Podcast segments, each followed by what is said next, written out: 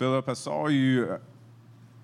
Uh, you're like Ezra in the Old Testament. Ezra and Nehemiah kind of worked together, and what what had happened was the Israelites, the tribe of Judah, Israel, they both had gotten taken into captivity. Uh, Israel first by Babylon, and then Judah by the Assyrians. Nehemiah asked the Assyrian king if he can come back, start rebuilding the wall around Jerusalem. Ezra was around that same time, and Ezra was a, a priest. And what Ezra did once they had rebuilt the wall is he had all the people, and he read the book of the law to the people. And it was a revival of the word. Because the reason that they had gone into captivity is because they had strayed away from the word of the Lord. And so I feel like you're going to be somebody in your generation who's bringing a revival of the word. So you've got like an Ezra call to stand before the people and read the, the book of the law, the word of the Lord, and it burn like fire in their bones. So God's just, you know, whatever it is, just, He's got this thing on you about loving His word, it being the joy and delight of your heart, like like it was of David, and you, and it's you're going to be able to just you're going to prophesy with Scripture.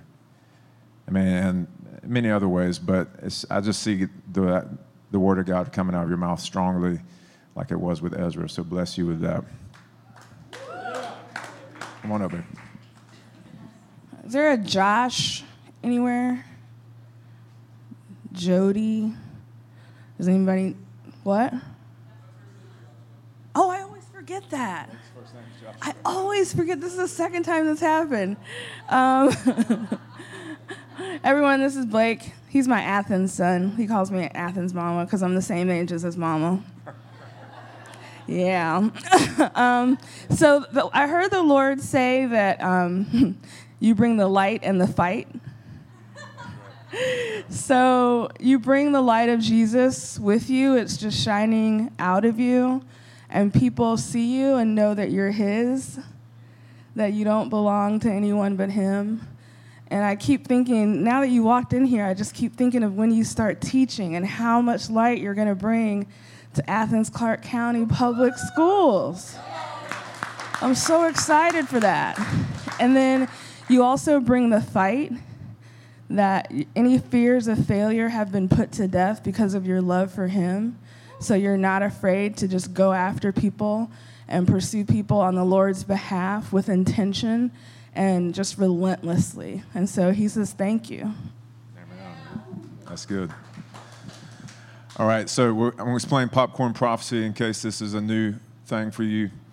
So we, what we're going to do is we're going to bring up the kids, and popcorn prophecy is you're going to shout a positive, encouraging word that. Yeah.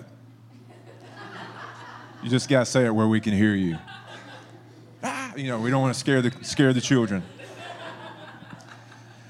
But, uh, and so those of you that have done popcorn prophecy before, y'all lead the way and we'll get the hang of it. But Josiah, I want you to come up here, buddy. It's a word or a short phrase, so you might yell. So I'm, so, Josiah, this is my son, but I would just declare the word pure over him. Yeah. All right? And then you would yell, not yell, whatever. Say it where we can hear you, kindness and, and, and so forth. So, let's, will you record this? Oh, Jessica's got it. All right. All right, so we're starting with Josiah, uh, pure. Dragon Slayer. Over here? What was it? Courageous. Compassionate. Leader. Warrior. Reformer. Mentor. Love. Loyal. Warrior. Meek.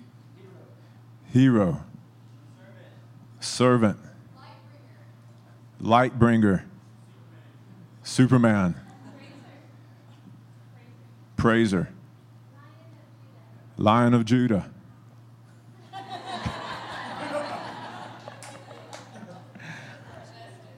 Justice. Good friend. Man of God. Would, strong. Would you say, Chuck? Studious. Favor with man. we got to work on that meek word there. man. Let's get a couple more. Steadfast. What is that, Laurie? Light bearer to his generation. One more. Giant killer. Yeah, baby.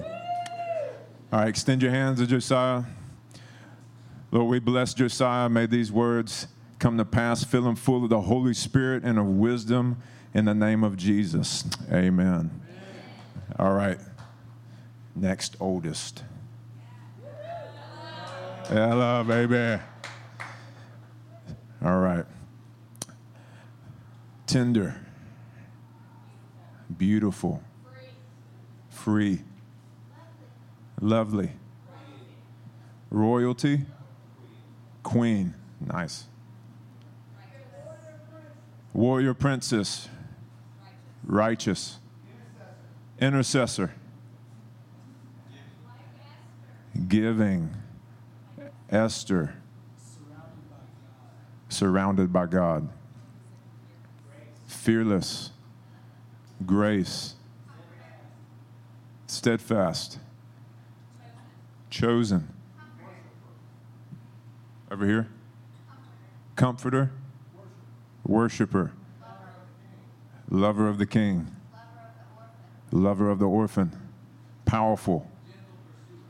Gentle pursuer. Open ears to hear God. Word to the nations, Josiah. Energetic.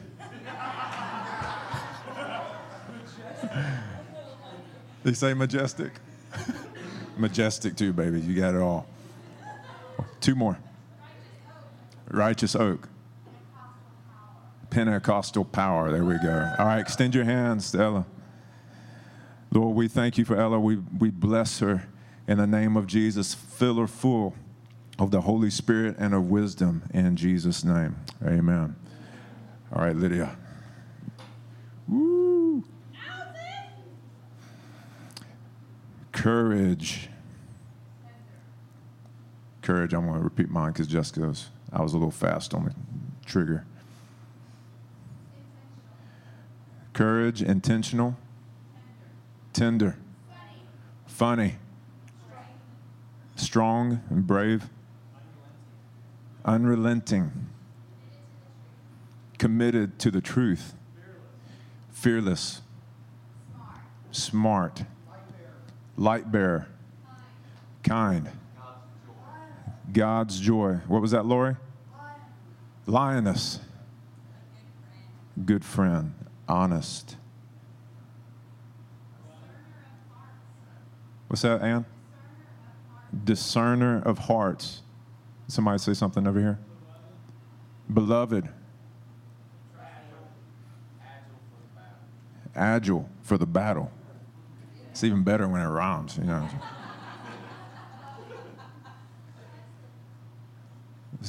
Chosen. Joy carrier. Problem solver. A leader among leaders. Justice seeker. Empowerer. Protector. Two more. Philip.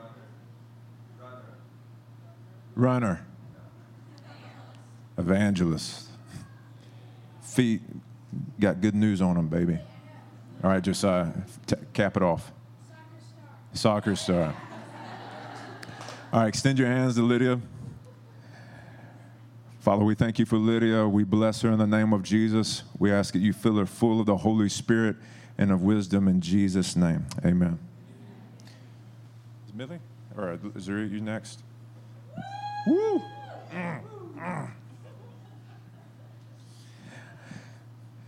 Ready? Nurturer. Healer, yeah. Tender. Wisdom. Compassionate. I'm sorry, Lillian. Mama bear.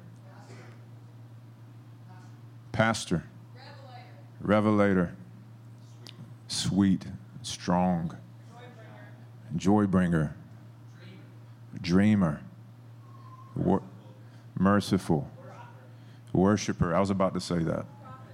Prophet, princess, great communicator, Lori, praiser of the Lord, kind, kingdom dreamer, mentor, good sister, fears God, hears God. What was this back here? Anchor. Good sister. Brave. Two more. Compassionate and peaceful. All right, extend your hands to Zuri. Father, we thank you for Zuri. We bless her in the name of Jesus Christ, her Lord and Savior, and we pray that you would fill her full of the Holy Spirit and of wisdom. In Jesus' name, amen. All right, Millie.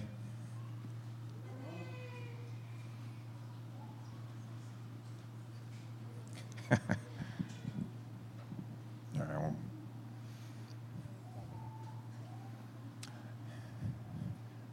Unafraid. What else? Throw it out there. Risk taker. Gentle. Treasure. Confident. Courageous. Innocent. God's spark. Joyful. Determined. Wise. Princess warrior. Justice. Unafraid. Kingdom compass. Lori? What's that? Precious of the Lord. Would you say, Ella? Happy. Grounded. Meek.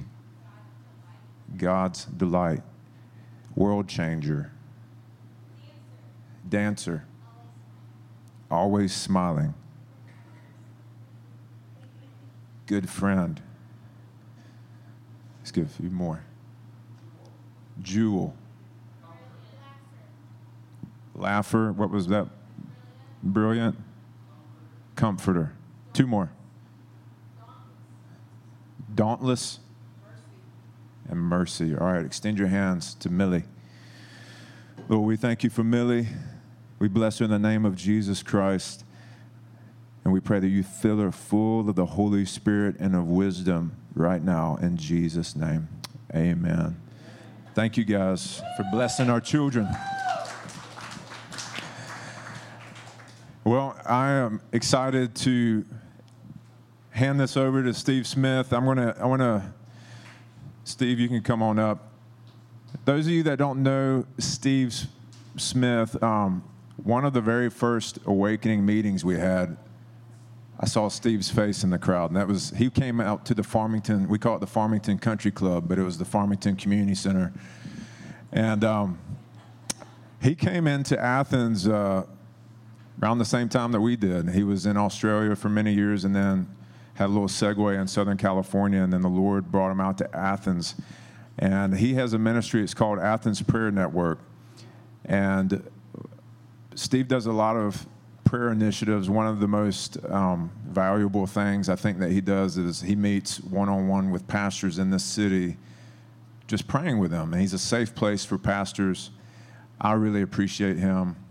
I've poured out my heart to him. I've cried with Steve and laughed with him, and also uh, we've punched each other in Cusho, and you know that's part of brotherly love. But uh, Steve is what he is doing is is so valuable, and the awakening as a church, we we give to his ministry on a monthly basis, and so we're this is something that we place a, a high value on what he's doing, and um, God's brought him here for such a time as this to help catalyze worship and prayer in the city because we're, we're really not going to see revival without first a revival of prayer. He does. Uh, he he's been um, initiating racial reconciliation conversations and prayer with pastors, uh, black and white pastors, and we're trying to get hi- Hispanic pastors in there. But um, really, it's one of the th- one of the differences is in the past is that the black and white pastors we've done things together, but we really haven't prayed together. And this is what the difference is. I feel like with what we're do- what Steve's been doing is uh, we're praying. We talk about things, but we're praying as well. And uh, anyways, I can't emphasize enough how important this guy is. He may not. He's working. He's a. You know, we have a high value for Delta Force soldiers, right? This guy's a Delta Force soldier because he doesn't have to be seen, and he's hidden in the Lord. But he's doing amazing work. He's opening up the way for people to follow. So we're going to have fun, get ready to get activated. Steve, bless you, man. Thankful for you being here. Thanks. Woo. Well, it's fun to be with you, and I use the word fun because today, um, this is going to be like a clinic, and it's not so much me speaking. Is I'm a practitioner, I'm a warrior. I'm the one that's out in the trenches, and I'm not a theologian. I'm not the academic. I'm not the scholar. I'm the one that's going to get out there and, and fight. And today, we're, I'm not just going to give you knowledge, we're going to be activated. We're going to do this stuff. And the word that's been rattling, I'm going to tell a bit about what my journey in a, in a second, but it's not about me today. And thank you for all the kind words you said, but it's, it's all about Him. Um, the word behold, the word behold has been grabbing hold of me. The word behold is used in the Bible, and some translations use look or contemplate. Um, but I've been hanging out in the book of Revelation for the last month and just beholding it. And the word behold is used regularly there. And, and I want us to, we're going to spend a couple moments right now beholding. And I'm going to explain it, explain what we're doing so you can do it. But because um, that's helpful, you know. Um, when we when we behold something, it's it's like we look deeply into it. We we grab hold of it. We we concentrate on it. We focus on it. We give it mental attention. We we give it a emotional attention. And so when the Bible says behold, it's not just saying, hey, take a casual look at this. It's saying, hey, stop what you're doing, pay attention, and look deeply beyond the surface of it. And, and there's a, um, a passage I'm going to read before we do this. It's um, 2 Corinthians 3. Um, and it says in verse 17, I love this because it uses the word behold. It says, All we all, with unveiled face, beholding the glory of the Lord, are being transformed in the same image from one degree of glory to another. For this comes from the Lord who is the Spirit. So, all, that's all of us, with unveiled face. If you believe in the Lord Jesus Christ, you have an unveiled face. You can see, you can reflect into the glory of God. And as you behold it, as you take the time to look, because this is where we, mo- we don't often do, we, we don't take the time to focus. We don't take the time to concentrate. We don't take the time to set our attention on God. We rush through the, our Bible studies, we rush through to get head knowledge. But what beholding is looking beyond the surface. And as we do, as we behold the glory of the Lord, we are transformed. There's something that happens in our being when we simply soak ourselves in the Word of God. There's something that we take into our being that you don't feel. It's something that happens. It's something like a, an x ray that's taking a picture of you and you don't even feel it. You hear this click, click, click, click. You know, you just have this thing taken, it's doing its work and you don't even feel it, but you believe it. And it says here that you are being transformed into the same image of that glory, of becoming Christ like. From one degree of glory to another. You see, God's not in a rush to make us Christ like. Origen, who was a early, early church father, would said that the scripture is the first incarnation of God. That the scripture is actually a, a, revelation of who God is. And Jesus is the final incarnation. But the scripture is the first incarnation, meaning that when we take in the scripture, we are taking in God. We are taking God into our being, into us. It's like when we do bread and cup, we take communion, and the bread and the cup partake in God, what Jesus did. But the word, it in Isaiah 55, the word goes out and it accomplishes what God wants to do in us. And it does not return void. So when we contemplate the word of God, we are changed from glory to glory. Okay, now I'm going to make this kind of fun. Revelation 19. I'm going to, if you want to look up that, if you have your Bible or your phone or whatever, however you want to do this. Revelation 19. Okay, Revelation 19. We love, I love that's one of my favorite passages where it talks about the bride has prepared herself and that the wedding and the feast is, um, of the Lamb has come. And, and the bride is there. And then it says, Blessed are those who um, are invited to the wedding feast of the Lamb. And then the, they have this wedding. And then the next scene we see in verse 11, it says, And then I saw heaven opened, and behold, our word, I'm reading the ESV, behold, a white horse. That is like, wait, behold, isn't it saying, behold Jesus? It's saying, behold a white horse. And uh, what, what stands out to me in this white horse is that God values vehicles that display his glory. That, that God esteems a white horse. And then he says, and the rider of the white horse. But the white horse, we can become horses for God as we become vessels. Like I see myself today as just simply a conduit for God. It's, it's, I'm just a, a, vessel. Let, that, let the glory flow through. And, and it says here, okay, behold a white horse, the one sitting on it called faithful, true. And in righteousness he judges and makes war. His eyes are like flames of fire. In his head, and on his head are many diadems, crowns and he has a name written that no one knows but himself, and is clothed in a robe dipped in blood, which is his blood, the blood of Jesus that's already accomplished it all.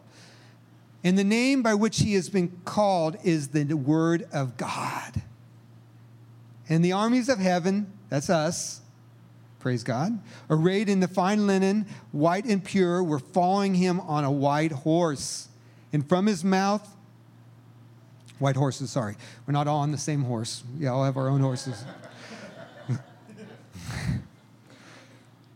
That'd be a big horse.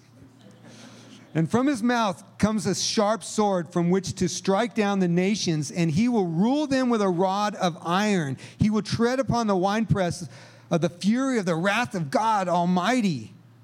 And on his robe and on his thigh was the name written King of Kings and Lord of Lords. That is a picture to behold. In fact, that's what we're going to do right now. We're just going to pause and behold the white horse and behold the rider of the white horse who has a name that no one knows except himself, that has faithful and true and King of kings and Lord of lords on him. And so we're just going to close our eyes right now. We're going to be simply quiet. And I want you to fix your mind on that scene in heaven. And I'm not going to talk. I'm just going to be quiet. and I'm going to do the same. I'm going to pray for you first, though. So you close your eyes. Lord, I just thank you. I thank you that you make yourself known through your word. And as we contemplate, as we behold, as we reflect upon, as we look deeply into this picture in Revelation 19, we invite you to open up the eyes of our heart, open up the eyes of our imagination, open up the eyes that we would see you. And I pray that in Jesus' name. Amen.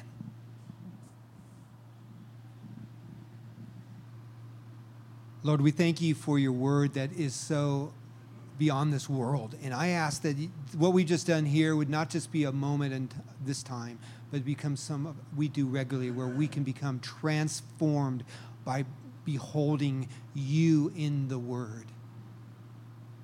And I ask that you activate each one of us.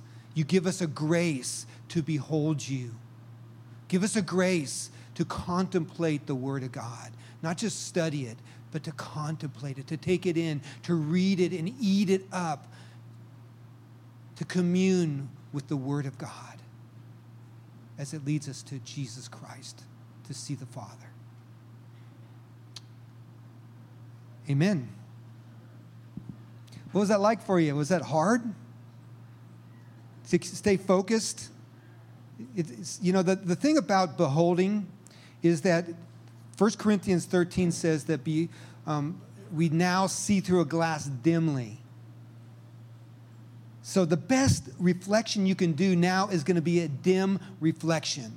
It's just a, a shadow. It's just a, a, a image that's kind of like hidden in the fog. But you know what? A dim reflection is an adequate reflection. A dim reflection will transform you. And it's hard because you got to look at something that you really can't see and you, and you, you focus. And, and I find my mind going all over the place. It's going over there and I got to bring it back. And a way to help with that is to uh, having like a centering word like Jesus. Jesus. Isn't that an awesome word? Jesus. Come back to Jesus because our minds wants to think about all these things. And once we let it free to run, guess what? It's going to run. And, and so we bring it back with Jesus. And then training our minds to focus is very helpful. And I'd encourage you to try it. Er, do it every day for a minute. It will transform you. One minute a day equals 365 minutes a year, which is six hours, you know, basically. So you could trans you could you could behold God six hours a year if you just do one minute a day. That's pretty awesome. So I encourage you to do that. And everything we're going to do today is kind of be a, um, hopefully little skills and little tools and little weapons you can put into your arsenal and use as warriors. So um, hopefully you take it on. I, I don't find it easy, honestly. I, I try. Um, and today, what I, I saw which I never seen before, which is like, I love it when God shows us new things. It was, I saw underneath Jesus' robe, not his nakedness, but it's like um, almost, I saw his nail scars, hands, and I saw his, the nails scarred feet, and I saw the, na- the scars on his, on his head. And, and that's what made him qualified to be the King of Kings and Lord of Lords. I wouldn't have been enriched by that had I not taken that minute or two and just reflected and behold him.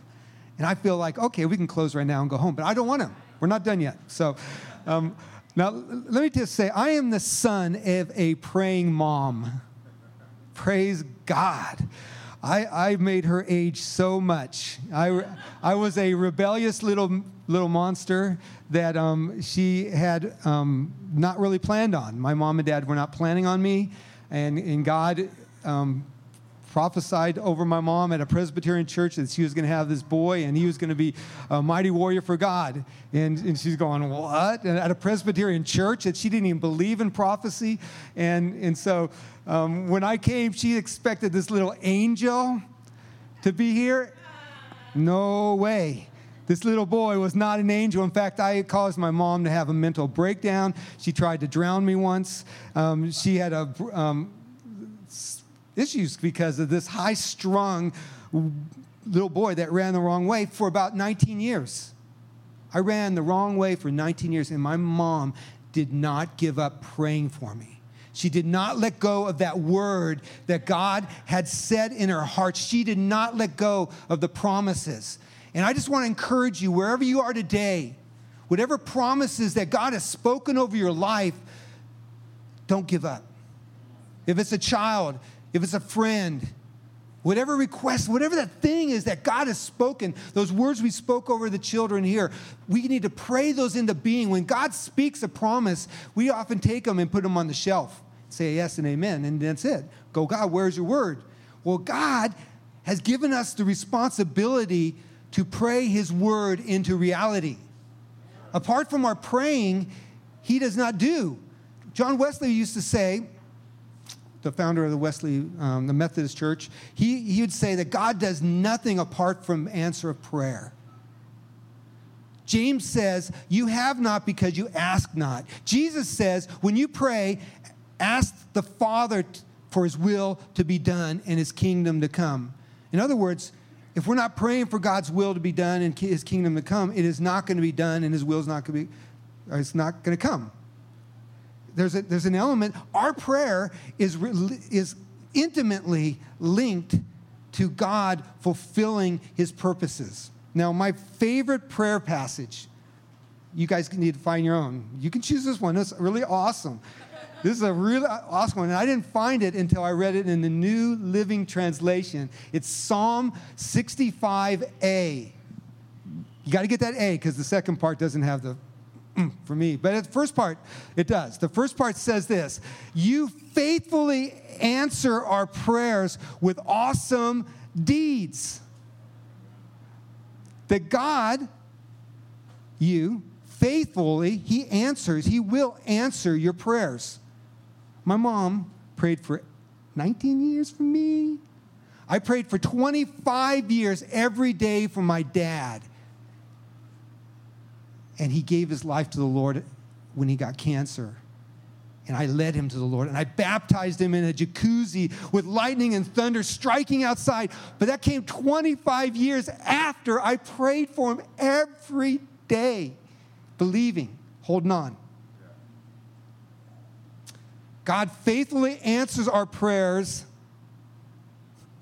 with awesome deeds. He doesn't want to just answer your prayer, he doesn't want to just meet what you're asking. He wants to go above and beyond. He wants to take it to it says in Ephesians 3:20 that he wants to do exceedingly abundantly beyond what you could ask or imagine. He wants to super abundantly beyond what you can ask or imagine. An example of this, and we were on a prayer walk yesterday. Jen was with me back there. Hey, what's happening?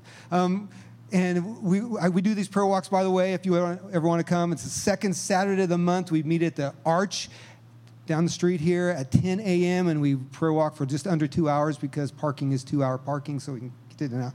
So, um, but the Lord was speaking to us yesterday, and one of the things that came out yesterday was the, the person of Hannah. Hannah in the Old Testament. She did not, she, her, her womb was closed. It says God closed her womb and that she was barren. And it was a stigma um, in, in their culture to not have children. And so she prayed and she prayed and she prayed and she prayed. And one time she was praying in the, in the tabernacle in God's presence. And she was praying and her, she was so gripped and she was crying and she was praying so hard that it, she wasn't really speaking it out. She was doing it in her heart, but her lips were moving that the priest thought she was drunk. Maybe she was drunk in the spirit. I don't know. But she was, she was gripped with, with the prayer burden. God gave her a son. So God answered her, her prayer. But not only did he give Hannah a son, this son was Samuel. Samuel was the one who anointed David king. And it says about Samuel, not one word of Samuel's fell to the ground. Every prophetic word that Samuel spoke was fulfilled. Hannah wasn't asking that. Hannah was asking for a baby boy, and she got a warrior. She got a prophet above prophets. And so when we ask God, we are conduit for Him to release a blessing beyond what we could ever ask or imagine. So when we pray, we are releasing the kingdom of God in this world beyond what we could understand. We are releasing the Word of God to do forth and accomplish what He wants to accomplish. Now, isn't that awesome? Doesn't it make you want to pray? I hope so. I, I'm, my role here today is to stir us up to pray because I give my life to prayer. My life is defined by prayer. And, and the reason for that is because I believe that God withholds what he wants to do until we ask him to do it. And not just once, sometimes we have to press in and break the heavens open through our prayers for God to release His kingdom. And so um, I want to uh, get us to do that today. I, I want to pray together. I want, uh, and hopefully, this is going to be really um, a imparting time for you. It might be stretching time. It's going to be fun time. It, it might be loud time. It's going to be quiet time. So, anyway, what I want to do first is I just want to pause again.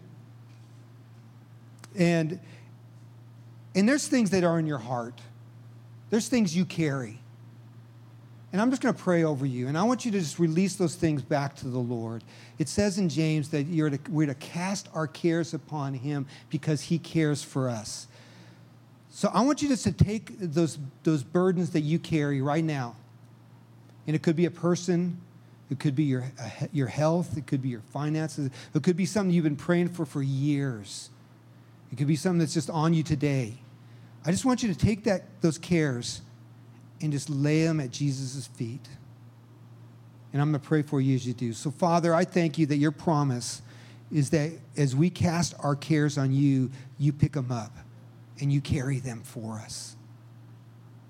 As we cast our cares to you today, whatever they are, as we unburden ourselves of the things we carry, whether it's people, whether it's our finances, whether it's our health, we lay these things before you. We are not defined by our burdens. We are defined by our Father who calls us sons and daughters. Picture in your mind that the, the Father's taking these things that you're giving him. Maybe he has his hand out and you're just handing it off to him.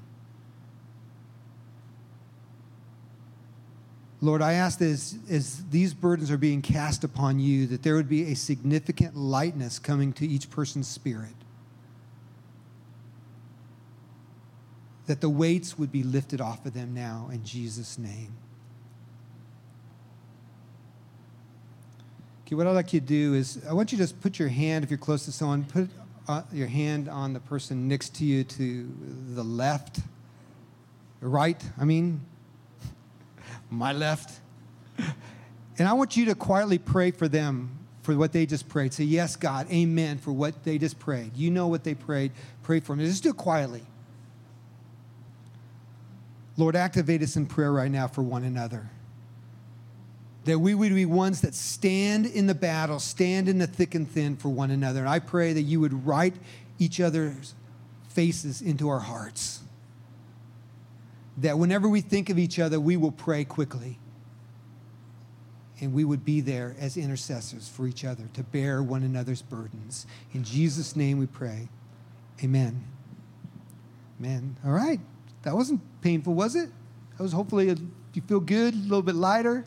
Well, the next thing I want to talk about is there's a concept in the New Testament called oikos, not the yogurt, spelled the same. Maybe when you see that yogurt in the store, it will remind you of oikos. And in the Greek, it means household. And, in, and it's basically representative of 8 to 15 people that God has put in your life intentionally. That, you know, John 3.16, it says, For God so loved the world that he gave his only son. Right? We know that. It's buried in our hearts, right? Well, God so loved you God so loved your world that he gave you. So just as God so loved the world, he gave his son, and God loves you, and so God loves your world and he gave you to your world. That God has intentionally placed you in, in a relationship with 8 to 15 people. Your oikos. They could be your family members. it could be people you're working with. You could say, Why do I have this job that I have? I just hate my job. God, set me free. Well, maybe God has you there because you are supposed to be connecting with those near you. Now, I believe that it's Jesus' desire to, that all be saved.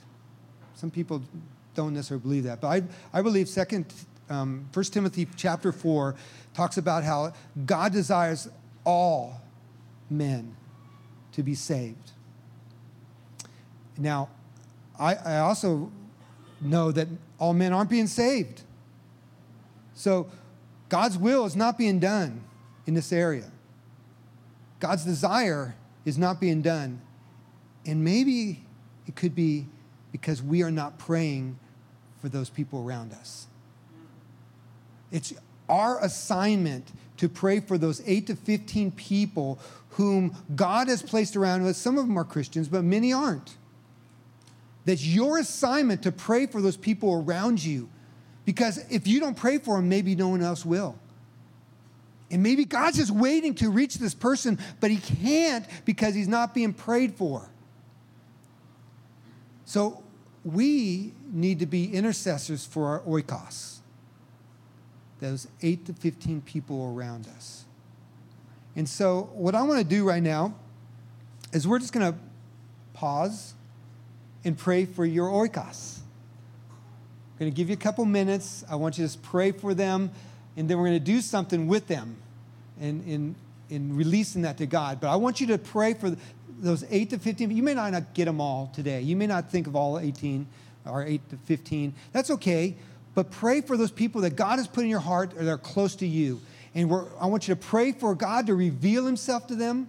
I want you to pray that God's grace would abound to them, that God would do whatever it takes to get to them, and that God would give you opportunities to be the bridge to bring them to Him. See, that's the key, is that you have to be willing to be the answer to your prayer request. That too often we ask God, um, save so and so, and God's going, yeah, yeah, go, go be the bridge, go do the stuff. You have to be willing. All you got to do is start praying for them, and God will give you opportunities. I call this prayer evangelism. As we just start praying for people around us, God gives us opportunities. God gives us words. God gives us life. And if they know we're praying for them, they're going to come to us. It opens up, and God knows when they're ready. God's going to work in their heart. So let's take a couple minutes right now, and I want you just to pray for those around you that don't know Jesus specifically, okay? So, Lord, I just pray right now, you give us the grace to pray. We do not know how to pray. It says in your word, Father, and, and that we do not know how to pray, but your Holy Spirit does. Release your Holy Spirit among us to pray for those who do not know you personally right now.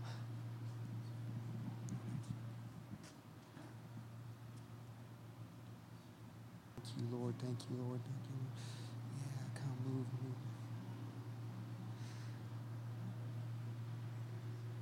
Keep praying. What I want you to do now is I want you to whisper their names into the atmosphere. I want you to just whisper their names, just as if you were speaking them and giving them to God.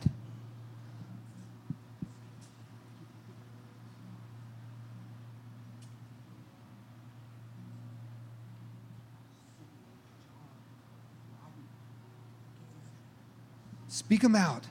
Lift their names up to the Lord. There's something about bringing them and presenting them to the Lord verbally that matters. Come, Lord.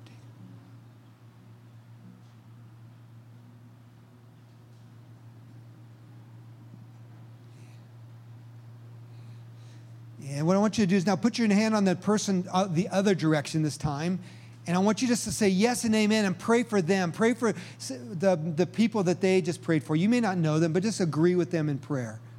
So, Lord, as we pray for each other right now, we ask this uh, yes and amen to every person that was lifted up to you, every person who does not know you. We're crying out for them, Lord. Apart from knowing you, they, are, they have a destiny apart from you. And so, God, we're asking that you would rend the veil and open their eyes. Each person that we've lifted up to you, Lord. We're asking that you meet them right where they are. Give us the opportunity to be that bridge. Give us courage. Give us discernment. Give us wisdom. And we give these to you right now in Jesus' name because you love them and you died for them. Amen. Amen. You guys are doing great. You know, we're not just you know, hearing about something. You're doing it. You're participating in this. So here's another thing that um, I think is really important to pray for. It's your pastor. You know, I, I pray for pastors. I have a list of the pastors in the city, and I find it a privilege to, to pray with you personally. But um, I pray for you regularly beyond that. You know, Um, because pastors are leading the church of the city. And as the pastors are, they will lead that way. And, and so you need to be praying for your pastor daily. You need to be praying that God would be downloading revelation, would be stirring passion, fire for Jesus. That when, it get up, when he gets up to speak, that he's not speaking out of dryness because he can only lead and speak from the place that he's at. And so that he would come having swum in the river of life. That he's been getting out of that and dripping with the water of the Spirit and coming up and splashing you. And you're going, bring it on, bring it on. Because he's been prayed for. And it matters. That God wants to use the awakening incredibly. And the enemy knows that. And you need to pray that God would, would, would bless this man and protect him and fill him. Give him health, give him strength, give him peace, however the Lord leads you. But he's not alone. He's got his little wife right here. Jessica, yeah, yeah, yeah. um, you know, the, the thing is, the enemy will come after both of them. And we need to pray for both of them. Pray for their marriage. Pray for the communication. Pray for their, their intimacy. Pray for their dates. For the because the, the, enemy wants to come and bring division between them. He, the enemy is fierce. The enemy wants to divide anywhere he can. And so we, we need to pray that God would just bring them together, glue them together like with super spiritual super glue. You know, they can't come apart. That God would just pour it out on them and that God would bless Jessica in what she does. You know, that, that God would meet her and reveal her. I, I'm so blessed because I have a wife that's just passionately for Jesus and that she just prays and she weeps and she's more revelatory than I am and, and she's is in the Word and loves it. I am blessed because of that. Travis is blessed because he has that too. And pray that God would protect that. But we don't stop there. They got kids.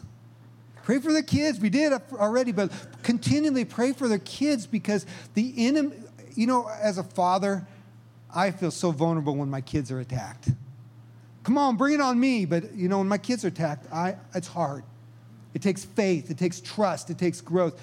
And so pray for their kids regularly, daily, for protection, for those words we spoke over them, for them to become reality.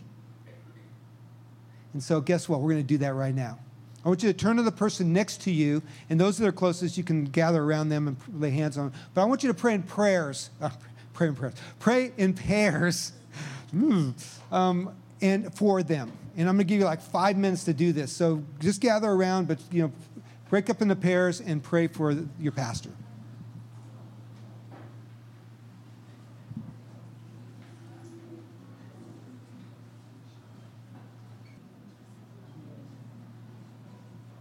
Yeah, keep praying. Keep praying. Pray for encouragement. Pray for anointing. Pray for, for fruitfulness, for intimacy with Jesus, for revelation, for dreams, for prophecy, for greater giftings, greater authority, greater favor.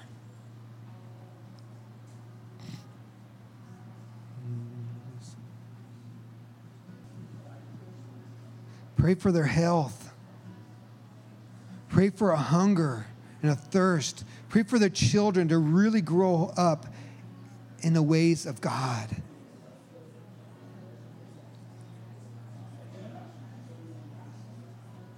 Pray for peace in their home. Pray for provision.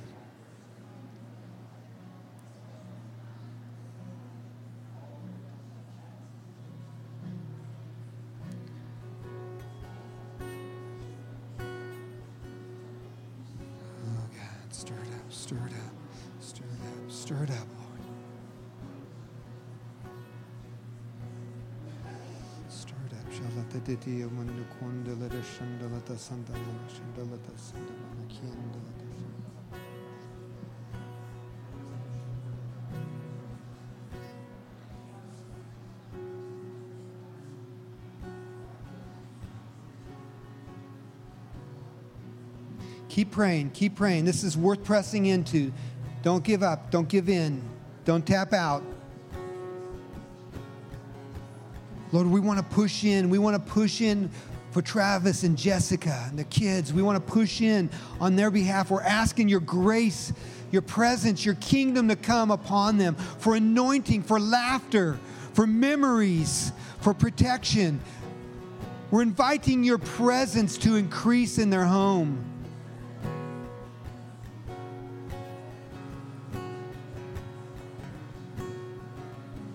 Be a shield about them, protect them. Protect their minds, protect their hearts, protect their bodies from every curse, every scheme of the enemy. Break the power of every fiery dart that is thrown at them.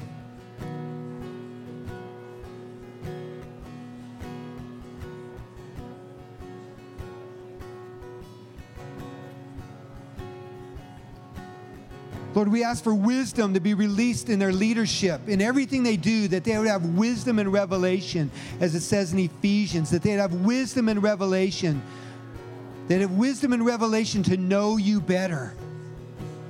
That through their intimacy with you, there would flow wisdom and revelation for others to grow in their knowledge of Jesus Christ.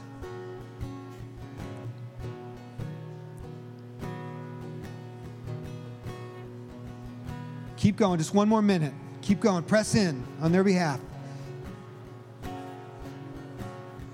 God, we pray for stamina, endurance, the ability to go the distance, to not give up. Any places of weariness, we're asking that you just refresh right now. Refresh them. Open the word in a whole new way that they would see things at a deeper level. Feed their spirits their soul and their body in you, Jesus.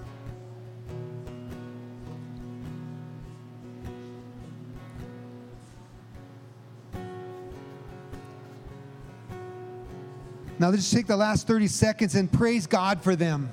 Thank God for them. Thank God that God has put them here. God has called them into the city. God has called them to lead this congregation that their ministry is not over. They have better years, they have more years. Their best is yet to come. Pour it out, Lord. Pour it out. We thank you for Travis and Jessica. We thank you for the calling of the awakening. We ask that you would blow the doors off of this place, that you would grow this place, that you would raise up disciples, radical warriors for Jesus Christ that don't want to just go through life in status quo, but to be warriors. Give them wisdom to lead them. We thank you for them. We thank you for them. We praise God for them. In Jesus' name we pray. Amen. Amen. Yeah, go ahead and work yourself back to your seats if you can.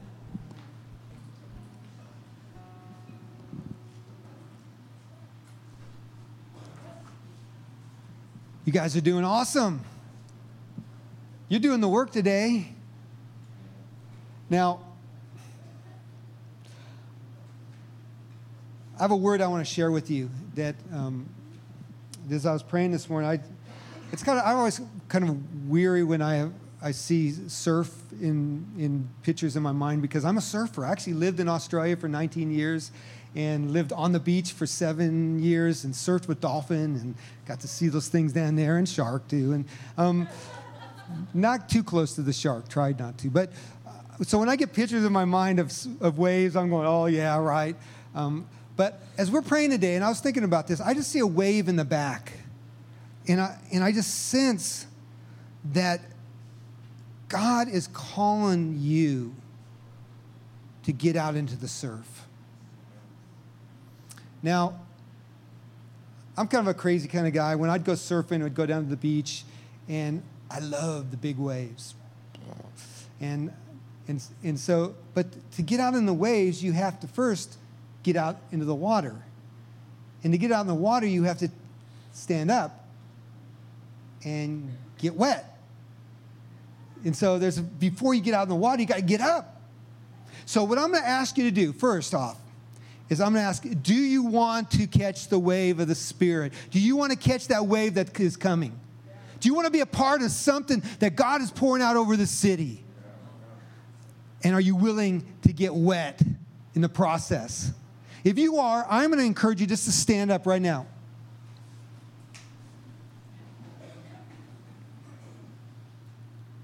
All right, what I'm going to do is I'm going to pray over you.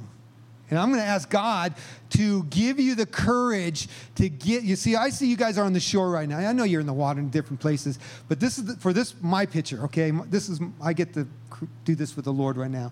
So um, I see you guys standing on the shore, and I, I'm just going to ask the Lord to give you the courage to pick up your surfboard and get out into the water, okay? And so just if you want to just open up your hands, um, I'm going to pray for you.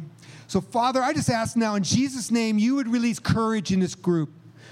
You would re- release courage where they say yes to you, where they say yes to you, and that they're willing to get out of the comfort. They're willing to get out of their warmth and get into the water if it's cold. And it's dangerous. There's sharks out there. Lord, I, I pray that they would have courage that is supernatural courage to do whatever it needs to do, be done to get in position to catch the wave. Holy Spirit, I pray you'd fill them right now.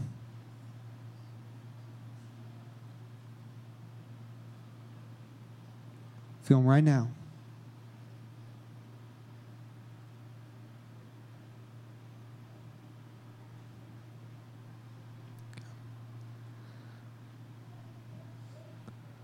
Sometimes those waves break out kind of far ways away from the water, the shore. And so, Lord, I pray for the stamina to not give up until they get on that wave. That they would put their, their heart and their mind fixed on you, Jesus, and press in as the waves crash on them as they get out past the breakers to catch the big ones that are coming. That they would not settle for the inside sets, but they would settle for the big ones that are coming. That they would not settle for the, the white water, but they would settle for the peaks that are breaking and peeling to the left and to the right. Lord, I pray that you would just impart that today, that, that longingness in their spirit to not give up until that comes, to not stop praying until that comes.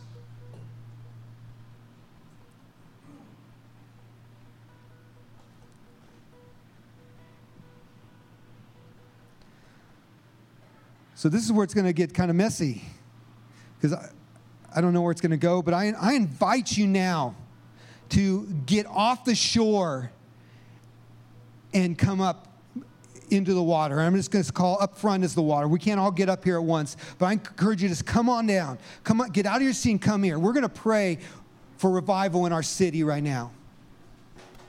We're going to cry out for God to move. Come on down, get off the shore. I want you to raise your hands up.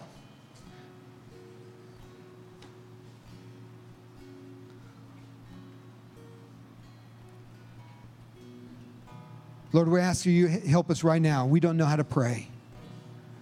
But Holy Spirit, we ask you release us to pray for revival right now.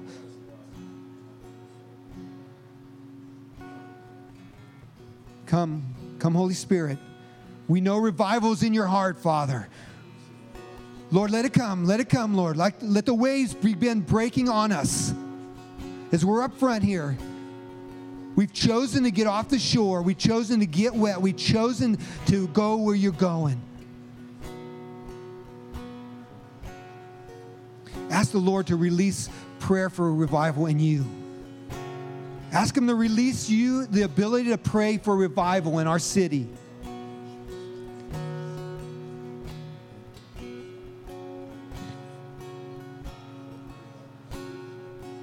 Come on, pray a little more loud. Speak it out. How much do you want this? Cry out. Cry out. Start crying out for revival. Start crying out together.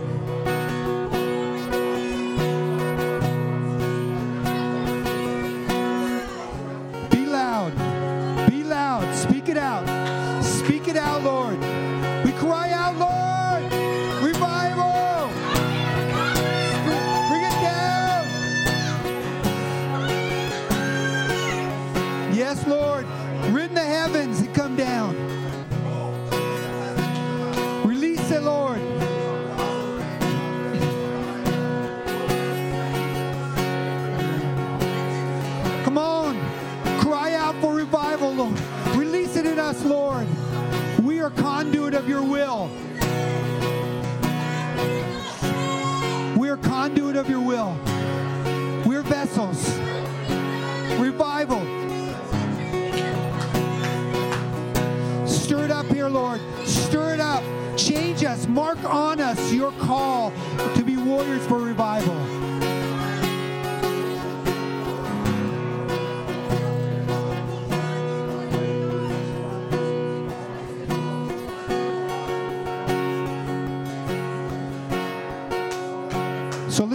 Back for a second here. Stay in that place. Stay in that place. We're not leaving here. Picture in your mind revival in the city. Picture in your mind the Lord, as it says in Isaiah 64, where he rends the heaven and come down. Picture in your mind where thousands upon thousands of people are coming to Christ. Picture in your mind those that you prayed for today are coming to Christ and you're discipling them. Whoa, whoa, yes, Lord. Picture in your mind healings, deliverance, miracles.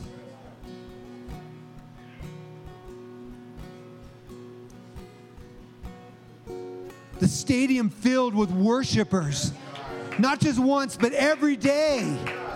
The church coming together, 90,000 people coming together. Picture it in your mind every day. The kingdom of God has come.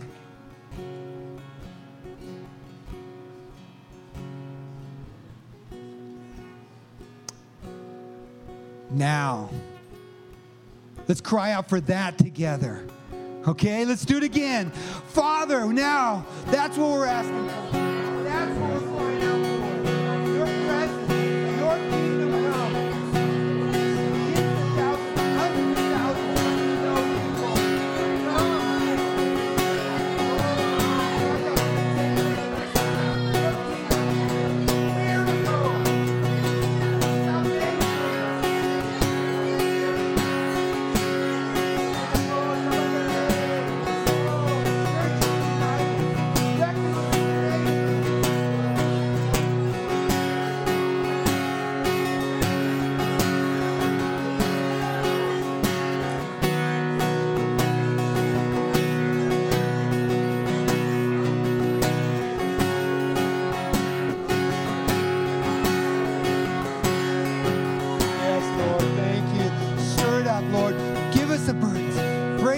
with the things that breaks yours. Yes, yes, Lord. Thank you. Keep it. We're just we're gonna keep praying in here. You know, in, in, when we when you're a surfer, it's not all one wave. There's many waves that come. So you catch a wave and you right back paddle back out to catch the next one. And that's what we're doing here. We're kind of catching the waves. We're catching it in and riding back out.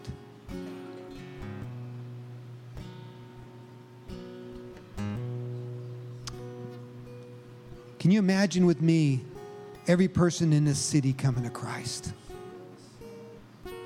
Athens, the city of Jesus. Where people come here because Jesus is here. Where Jesus' presence is so tangible. Where there's one church, one bride, one people, every color, every race, every, every tongue. No necessary denomin- denominational boundaries at all, no racial boundaries at all. A church that worships together, who serves together, who loves together. Let's pray for that right now. Lord, we just pray that every wall would come down. There would be one church in this city,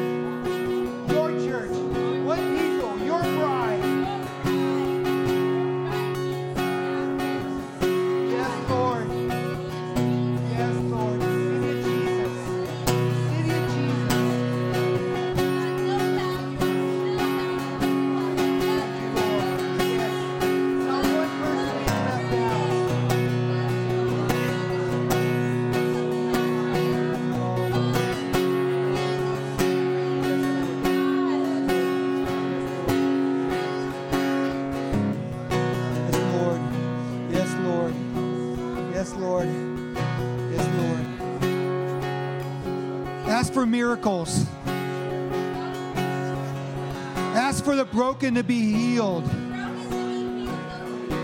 Ask for the homeless to be given homes. Ask for the jobless to have jobs. Ask for God to bless the economy here.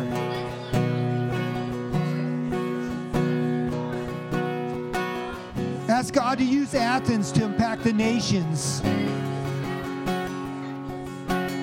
That students that come here would get Jesus and go back to their nations.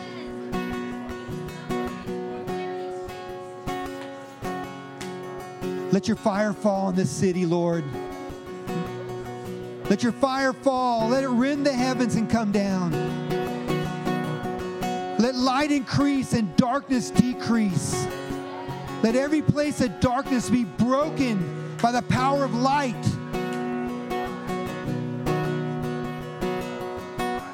For the clubs and the top topless places or the the places that men go to. We pray for holiness across the city, that this city would be set apart as holy ground. Holy ground.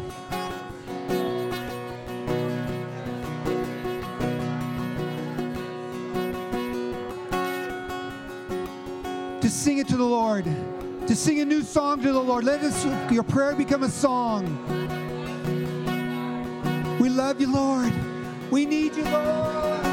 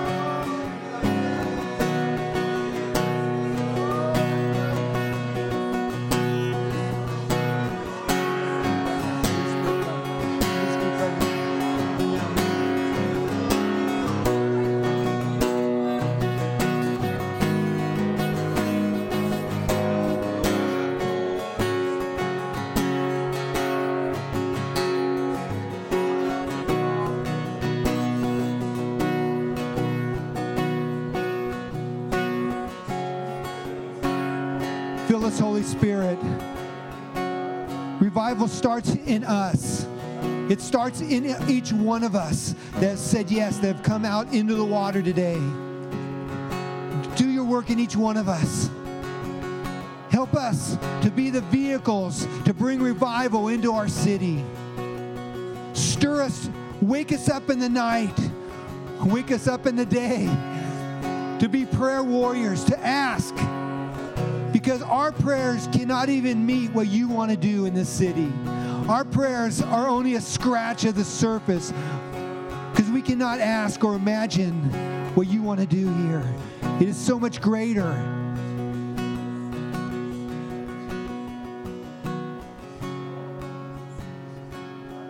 Just invite the Lord to fill you right now fresh, that He would give you what you need to be a vehicle of revival in the city, that He would start revival in you burn in you. We got a little taste of it here today, but that's just a sampler.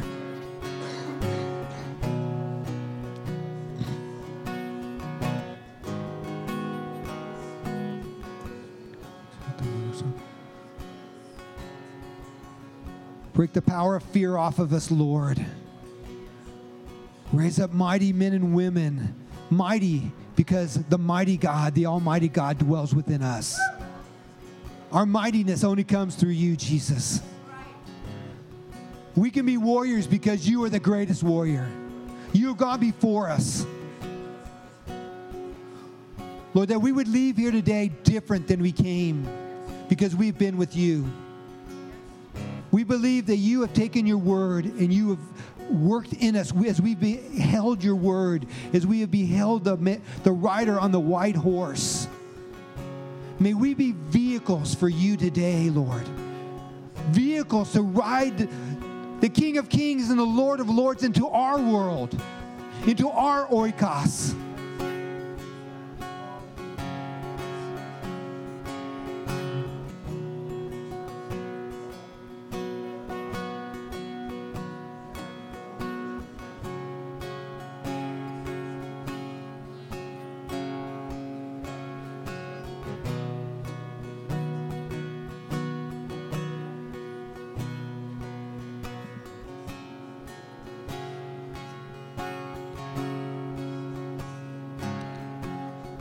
Just going to take a couple more minutes and we're going to wrap this up. But just soak in His presence right now. Lord, I pray you'd speak to us.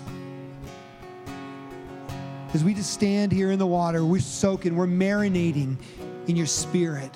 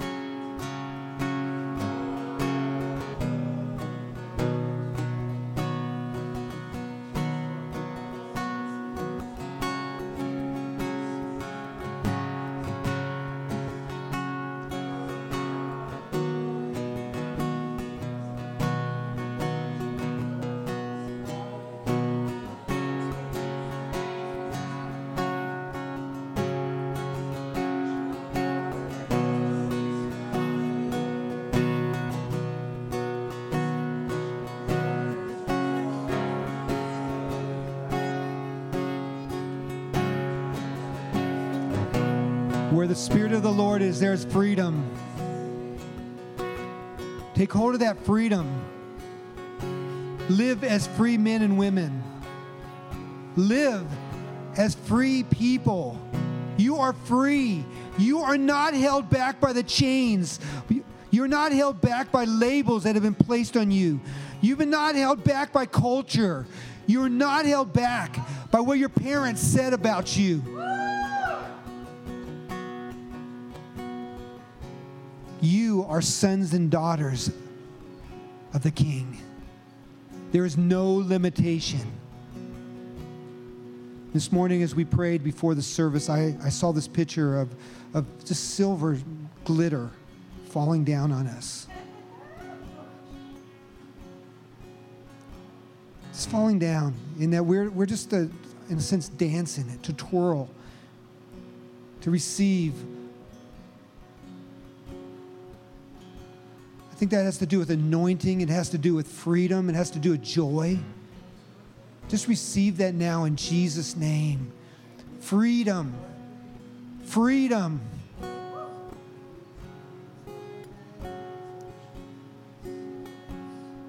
Freedom. Freedom to dance. Freedom to twirl like a child, uninhibited.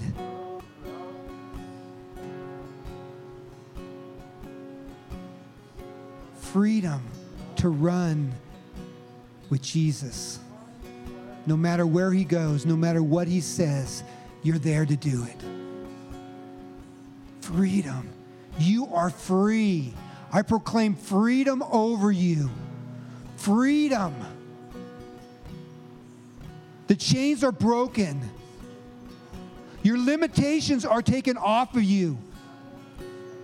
There's nothing holding you back. The Father is saying, Come, soar with me into the heavenlies. Let the thermal drafts of the Holy Spirit lift you up. And just glide.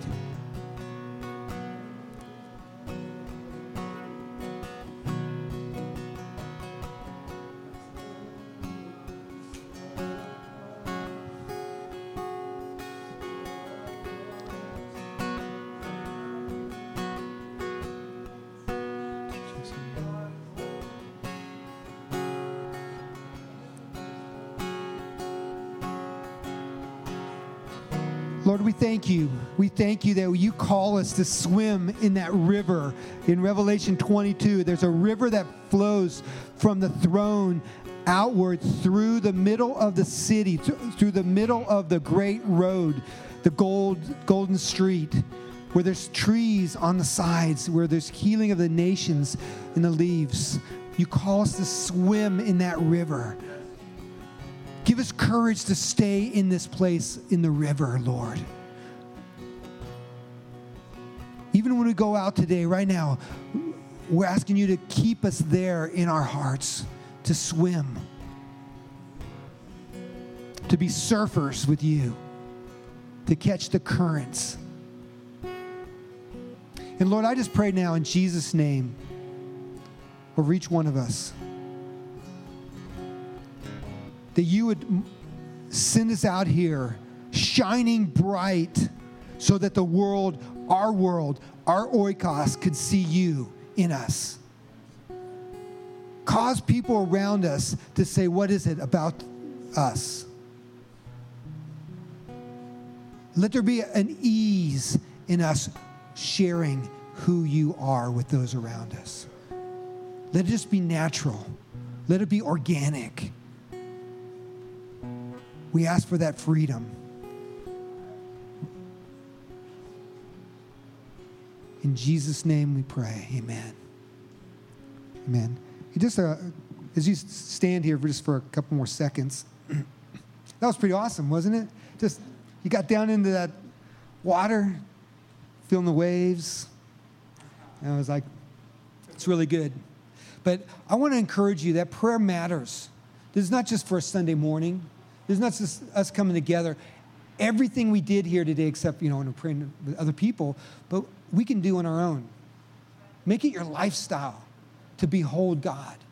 Make it your lifestyle to pray for the, you know, lay down the promises, pray for you, lay down your burdens. Make it a lifestyle to pray for your oikos, especially those who do not know Jesus. Make it your lifestyle to pray for your pastor and his family. Make it a lifestyle to pray for your city. We, we live in an unprecedented time. I, I praise God every day that I get to be here doing what I get to do because I know it matters and I know that something is coming. And I want to be positioned as a surfer right where I need to be to catch that wave. I don't want to be uh, over there. I don't want to be over there. I don't want to be too much in. I want to be right where the Lord wants me to be. So when the Spirit comes, I'm ready. And I, I'm, i pray that for you, that you're ready, that you're not caught up in the white water of the, of the wave that comes. It's messy. Get hurt. Or you get too far out and you miss the peak. But that you're right where he, you need to be, doing what you need to do with freedom, with courage, with excitement, believing that God's going to do it. And I just want to encourage you. We have a, um, as I do a lot of prayer stuff, I try to connect different people. We have a lot of prayer opportunities in our city. Like I said before, we prayer walk on the second Saturday of every month. We meet at rain or shine, hot or cold, whatever. We've done it at all. Um, 10 o'clock at the Arch on the second Saturday. Uh, you can find us at um, on Facebook if you do Facebook. We, I post there almost every day, something, uh, activities, prayer inspirations. We have a thing called daily prayer texts that uh, if you want to get a daily text that has a scripture and a way to pray for one thing, um, every day at 8 o'clock it comes in. Um, we have that available.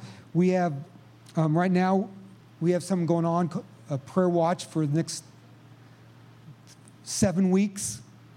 It was eight weeks, but seven weeks now. And it's, the specific focus is I'm encouraging people to pray 30 minutes a day, uh, a week for men in our city, men in our lives.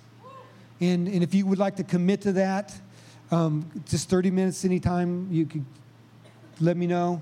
And, you, if you don't let me know, you could do it. But I have a prayer guide that I can send you if you want that. Um, and lastly, this is something I want to see happen, and you can join me in prayer is um, I want to start a student organization this year where we have um, students and leaders and people who want to pray for students and the campus to get together and pray on the campus. And, and if you, it's, it's like, it's not there yet, but if you're interested in that, um, i am working with Wesley, I'm working with Cru, I'm working with different churches that we, we want it to be across the board opportunity for people to come together to pray on the campus for the campus. And if you're interested in that, um, see me and I, or I can give you guys my details and you can just send it out to everybody. That's probably the easiest way. But um, my, my biggest thing is whether you get involved with my stuff or not, it doesn't matter. I want you to go from here stirred and activated to pray. So, God bless you. Thanks for listening to me and participating today and having fun. God bless.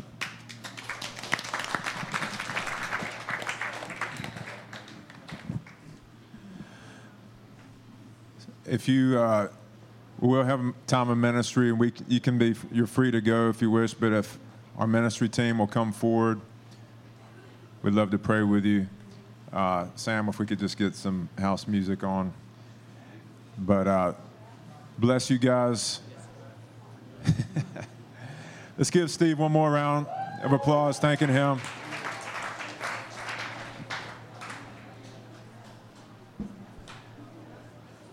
So if we have our ministry teams come up forward,